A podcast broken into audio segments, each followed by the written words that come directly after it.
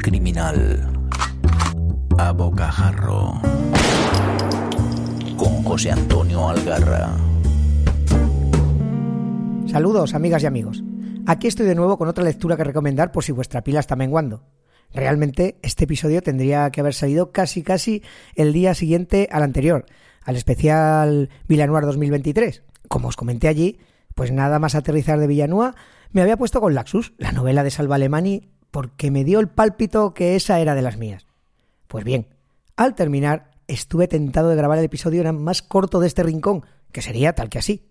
Corred, corred insensatos, corred hacia la librería más cercana y leed Laxus, joder. Pero claro, eso era demasiado impulsivo y poco serio, así que decidí dejarla reposar un poco, pues para hacer una reseña más objetiva, más profesional. Y aquí estoy para deciros, tras un sesudo análisis de la obra, que... que dejéis de escucharme y os pongáis a leerla ya, hostias. Es coña, es coña. Este podcast jamás será objetivo. Lo que os recomiendo no tiene más valor que el que yo como lector le doy y que os, intento transmitir a todos vosotros. Por si no os habéis dado cuenta, yo soy Juchu y esto es el Rincón Criminal de Sons Podcast.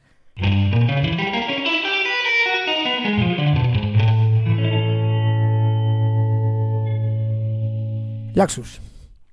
A ver cómo os explico lo mucho que me ha molado esta increíble historia, pero sin embargo, casi, casi verídica.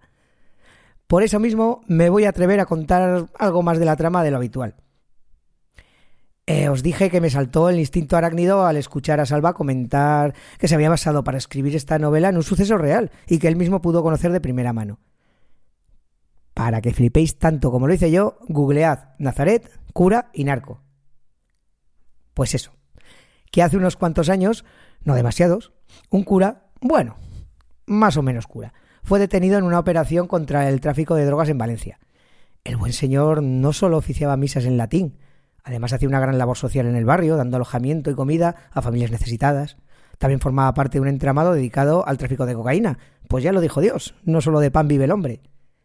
Con estos mimbres, Salva Alemani comienza a tejer su novela, pero va mucho más allá de un true crime. Eh, para eso ya tenemos la prensa, para contarnos las historias reales. Bueno, en fin, para eso debería estar la prensa. Eh, Salva nos regala una historia puramente noir. Eh, hardboiler, realismo sucio, social, llámalo X. El caso es que me encontré una de esas novelas que te atrapa nada más empezar, con las dos primeras páginas. En dos páginas que ya son un par de capítulos. Por si algo caracteriza a esta novela es la sucesión de capítulos entre cortos y cortísimos, que como una ráfaga de metralleta te llevan hacia el desenlace sin reposo ni respiro. Hacía mucho que no leía algo así. Es el menos es más llevado al extremo con maña y talento. Bravo por él. Qué precisión, de verdad. A ver, a ver, que me lío. ¿Qué es lo que hace que esta novela me haya vuelto puto loco? La autenticidad. Esta historia entronca pues con las que cuenta eh, Paco Gómez Escribano de su Canillejas, o el barrio chino de González Ledesma, o el Kentucky de Crisofood, por ejemplo. Son las primeras que se me vienen a la cabeza. Estamos en Nazaret, un barrio de Valencia de los considerados chungos, que lo es. Pero ¿cómo no serlo? Cuando en nombre del progreso convierten un barrio de pescadores que vivía cara al mar en un gueto encajonado entre el puerto y una autovía. ¿Sabéis a quienes nunca les hacen eso? Correcto a los habitantes del barrio de Salamanca o sus equivalentes en cualquier otra ciudad del estado. Bueno, aunque últimamente estamos viendo que ahí también hay cada joyica que para qué. Pero en fin, en ese ecosistema pululan todos los protagonistas de esta historia. Como si de un puzzle se tratase, la novela nos va presentando a, todos sus protas y ellos van encajando pues unos con otros hasta completar esta trágica historia. Eh, digo trágica, porque desde el principio se ve claramente que poco o nada de lo que acontece a nuestros protagonistas puede salir bien. Al igual que en Gancho Ciego, el puerto vuelve a tener mucho protagonismo en este Laxus. Por ahí es por donde entran las mercancías, las legales y las demás. Y mira por dónde el padre Damián, gracias a su trabajo social en el barrio, tiene acceso al puerto, cosa que no pasa desapercibida a Carlo. Carlo es un italiano emprendedor, un hombre de éxito en el campo inmobiliario. Bueno, en ese y en el intermediario en negocios bastante turbios. Tenemos por ahí al tío Miguel, el patriarca, la ley en un barrio que carece de ella. Otro personaje, vamos, verídico 100%. Cualquiera de vosotros, si vivís en un barrio, como yo, conocéis más de un tío Miguel. También conoceréis a otro de los personajes, el ñapas, que es un puto tarado, un tipo chungo y peligroso que trabaja para el padre Damián, alguien con quien nadie en el barrio quiere cruzarse. Otro de mis favoritos, Canijo.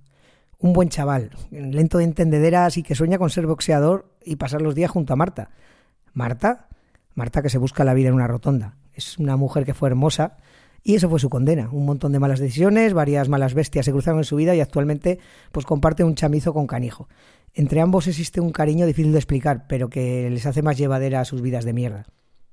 También tenemos a Laura barra Estela, uno de los personajes más ricos de esta novela, por lo menos en mi opinión, y de la que nada os voy a contar. Leed y descubrid vosotros el porqué. Eh, ¿Algún personaje más hay? Bueno, por ahí, evidentemente, está, está Nico, eh, está Marcela, bueno, hay bastantes. Y pensaréis, vaya tela, ¿no? ¿Cuántos personajes? ¡Qué lío! Fijo que no hay Dios que siga la trama. Ya, y aquí, amigos míos, radica la grandeza de esta novela. Qué precisión, qué ritmo, qué bien fluye todo y cómo te toca la patata por momentos. Alguno de esos momentos me va a costar perdonárselos a Salva, ¿eh? Sobre todo hacia el final, uff. Hay algunos episodios durillos y como os he dicho, algunos de esos episodios son tan surrealistas que parecen imposibles, pero fijo que reconoceréis de movidas que habéis visto en la prensa y que están perfectamente integradas aquí en la historia. El trasfondo social y humano que hay detrás es tal, es tal que así como la novela entra como la seda es de las que deja pozo. Eh, vaya que sí, se te agarran las tripas mucho tiempo después de haberla terminado. Es una mirada cruda y sincera que muchos agradecemos, entre tanto thriller alambicado con personajes imposibles. Esta historia eh, fluye a ras de suelo, sangre de barrio, y se agradece y se disfruta y se sufre a partes iguales. No os creáis que todo es duro, y, bueno, sí, todo es duro, pero también hay gotitas de humor, que darán alguna sonrisilla en algún momento, ternura, amor, desamor, crueldad, en fin, la vida. Y mira, casualmente, en estos momentos que estoy grabando eh, este podcast, acaba de, publicar eh, Robe, eh, Roberto Iniesta, el ex extremo duro, eh, un single con lo que se supone que será su nuevo trabajo, que después de haber disfrutado de Mayéutica estamos todos deseando, y es una canción que le vendría al pelo a la mayoría, a esta historia a la mayoría de sus personajes. No la voy a poner en el podcast porque porque no se puede, porque infringiría los derechos de autor y el señor Mirindo infringiría mi derecho a la vida, porque me estrangularía. Pero os dejaré el enlace para lo que veáis, para que la escuchéis si os apetece. Eh, os voy a leer una pequeña estrofa que ya os digo engarza muy bien con, con esta historia. Dice así. No puedo perder nada que vengo de la nada y solo vivo provisionalmente.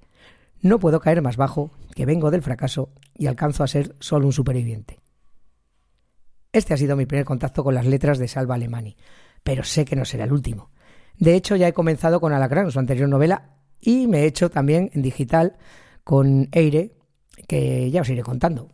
Ya os iré contando y espero engañar a Salva Alemani algún día y traerlo aquí a alguna de estas charlas con todos nosotros.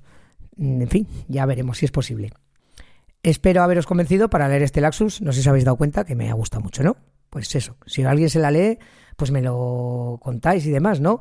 Porque me lo podéis contar en nuestro canal de Telegram, por ejemplo. Yo me encantan todas vuestras interacciones conmigo, pues por Twitter, bueno, esta cosa que ahora se llama X, o incluso por privado, por, por otros canales o en el blog. Pero en Telegram, la verdad que estamos una peña muy maja que no hacemos más que recomendarnos cosas, aumentar nuestras necesidades lectoras, pero nos lo pasamos bien. Si no estás por ahí, joder, anímate y pásate, que hay buena gente.